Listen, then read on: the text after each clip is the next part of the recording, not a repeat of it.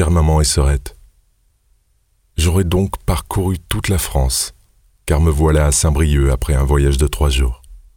Quelle veine pour moi, car j'espère que la campagne pour votre fils et frérot est finie. J'ai une chance inespérée, une chance formidable.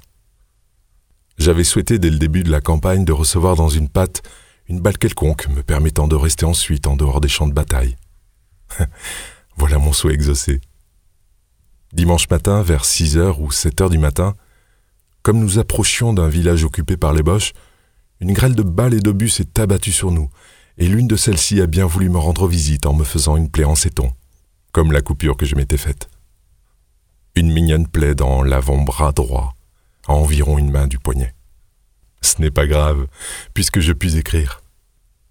Je suis très bien soigné.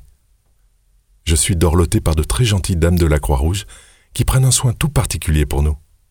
Dans une huitaine, je quitterai l'hôpital, et si je puis obtenir un congé de convalescence de un mois ou deux, j'irai le passer, si je puis, à Chazelle, puis je demanderai à rester à Montbrisson pour l'instruction des jeunes recrues. Espérons que cela se réalisera.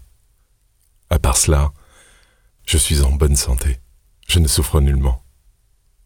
Au revoir, mes chéris. Je vous embrasse bien tendrement.